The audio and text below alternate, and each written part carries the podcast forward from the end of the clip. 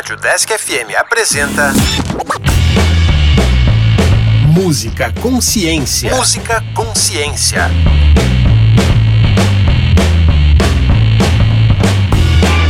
Olá, eu sou a Luana. E eu sou o André. E este é o Música Consciência, um programa que traz um pouco da história e aborda a ciência presente nos instrumentos musicais. Caso você tenha sugestões de instrumentos musicais ou de músicas para ouvir, envie um e-mail para o deskconsciência.gmail.com. E hoje iremos falar sobre alguns pedais de efeitos utilizados na música.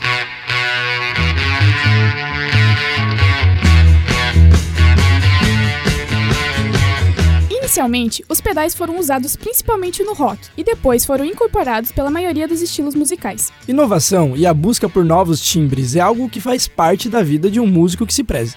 Esse tipo de abordagem levou ao surgimento da distorção, que é um dos efeitos mais usados no rock e traz a grande marca desse estilo. Mas vamos com calma, André.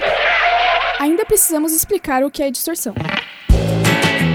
No começo do século XX, quando a guitarra elétrica foi criada, o amplificador utilizado no instrumento não era para ser utilizado no volume máximo, já que entrava num regime de não linearidade, ou seja, que resulta na alteração das características da onda amplificada, com um achatamento da sua forma, provocando sons inesperados para a época. Mas foi exatamente isso que chamou a atenção de alguns guitarristas e de amantes de música, que adoraram esses sons inusitados e timbres diferentes. Essa descoberta foi então chamada de distorção. No final dos anos 40, isso deu brecha para várias gravadoras criarem modificações nessas distorções, dando vários efeitos nos sons para caracterizar ainda mais a agressividade presente no rock. Um dos primeiros guitarristas a utilizar esse efeito foi Link Ray, do surf rock Rockabilly, na música Rumble, de 1958.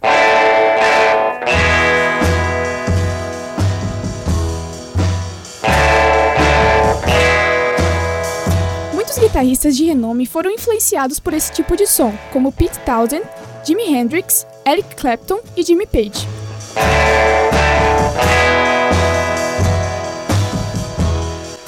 A distorção se tornou mais comercial graças a Dave Davis, guitarrista da banda The Kinks. Em 1964, tocando a música You Really Got Me, ele pegou uma lâmina e rasgou os alto-falantes do amplificador para obter esse efeito no som.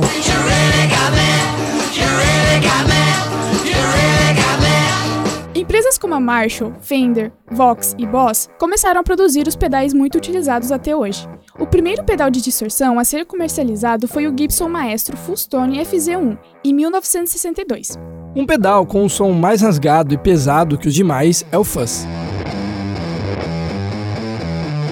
Esse pedal modifica o sinal de áudio até que a função de onda gerada tenha o formato quadrado, e com isso o som fica altamente distorcido. Alguns nomes famosos que utilizaram o pedal fuzz foram Jimi Hendrix, Jeff Beck, Jim Page, David Gilmour e o brasileiro Sérgio Dias Batista, do Mutantes.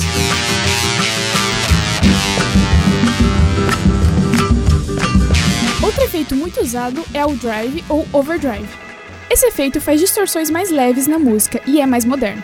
Um muito conhecido entre guitarristas é o tube screamer, que dá mais clareza ao som. Muitos guitarristas usam o overdrive para abre aspas, empurrar o drive do amplificador valvulado, ou melhor, para ampliar o som não linear obtido em altos volumes, obtendo uma distorção mais agradável aos ouvidos. Existem também os pedais de ambiência, que criam um tipo de simulação da acústica de algum ambiente. Alguns representantes são o delay e o reverb. Pedal de delay funciona como um eco no som, dando um pequeno atraso e trabalha com controles de tempo ou feedback, que quanto maiores, mais repetições de eco. Já o reverb faz a mesma coisa, porém com um tempo de repetição bem mais rápido que o delay. Isso traz uma profundidade do som, por simular a reverberação natural das ondas sonoras nas paredes de um ambiente, que, diferente do eco, se torna um som que vai perdendo sua intensidade gradativamente depois de ele ter sido emitido. Os pedais de compressão são usados para equalizar notas, ou seja, se algumas notas estiverem com intensidade mais baixa que outras, o pedal as iguala e garante um timbre mais limpo, para que o som da guitarra não seja perdido em uma apresentação ao vivo. A lista de pedais não para por aí. Temos os pedais de modulação, como o flanger, que traz um efeito no tempo, só que variável, que faz parecer que tem um avião passando perto de quem está ouvindo, ou efeito de tubo.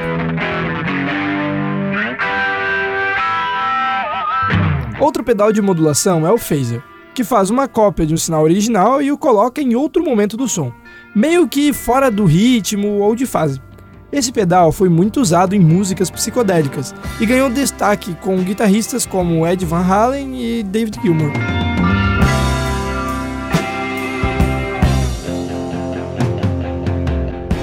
Há ainda o pedal trêmulo, que é muito utilizado na surf music e também produz variações na amplitude do som, que dá um efeito que faz parecer que o som está tremendo.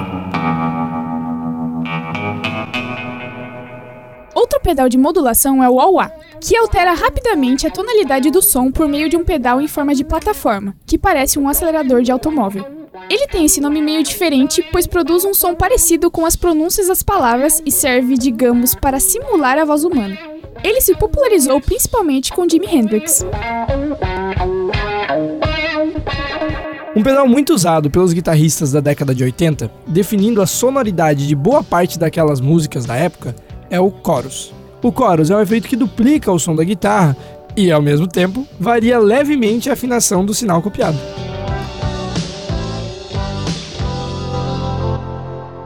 Alguns pedais clássicos que são legais de citar são o MXR Phase 90, capaz de variar a velocidade do efeito de fase. O Big Muff utiliza quatro estágios de transistores, um semicondutor utilizado para ampliar sinais e potência elétrica. Ainda existem as pedaleiras, que seriam um conjunto de efeitos em um equipamento só, um pedal de mil e uma utilidades. Alguns outros instrumentos que também usam os pedais são o teclado e o baixo. Dava por ficar até amanhã falando desse assunto aqui, André. Pois é, e se a lista de efeitos é grande, a de artistas renomados que utilizam e utilizaram desse artifício em suas músicas é ainda maior.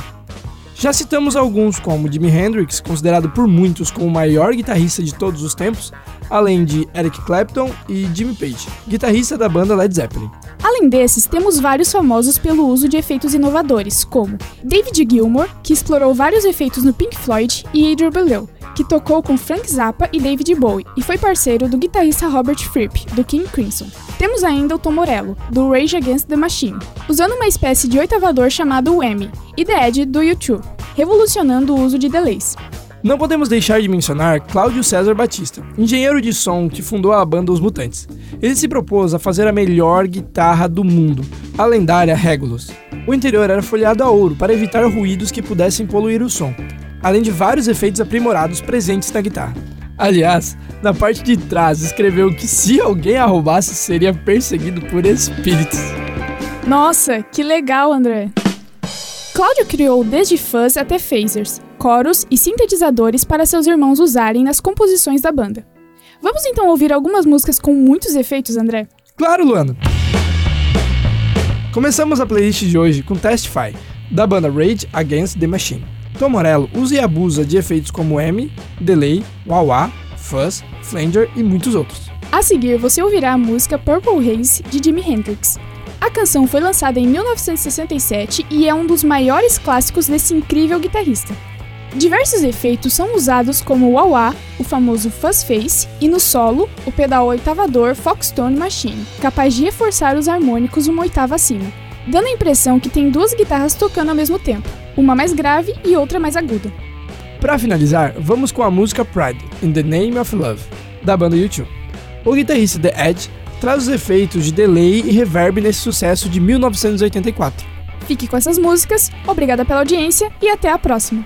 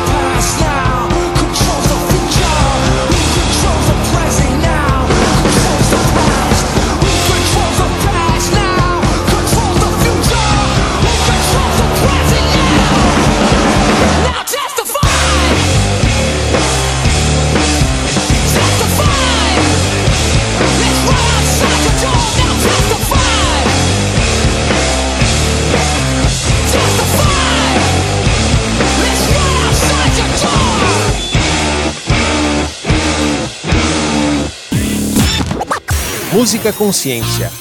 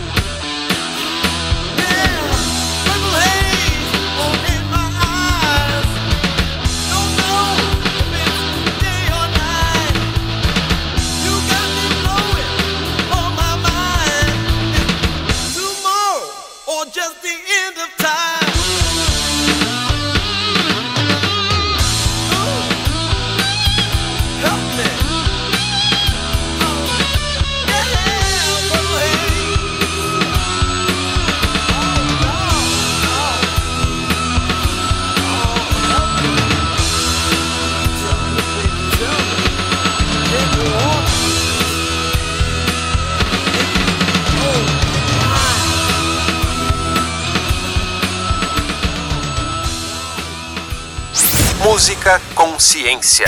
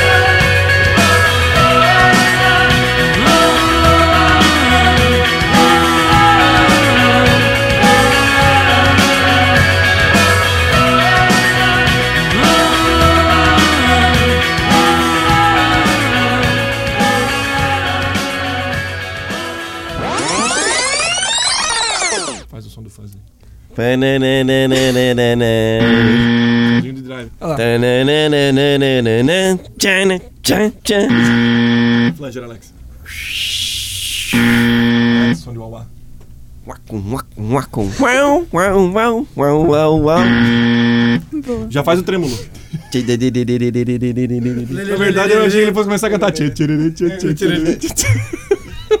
Alex, Alex Beluco, Beluco e você. Já sabe o que vai ficar no final. Música Consciência. Música Consciência. Uma ação do programa de extensão Consciência do Departamento de Física da UDESC Joinville. Roteiro e narração: André Sartori Gomes, Heloísa Delandrea e Luana Santana. Revisão: Carlos Rafael Rocha e Alex Beluco. Edição: Alex Schneider. Caso você tenha sugestões de instrumentos musicais ou de músicas para ouvir, envie um e-mail para o deskconsciência@gmail.com.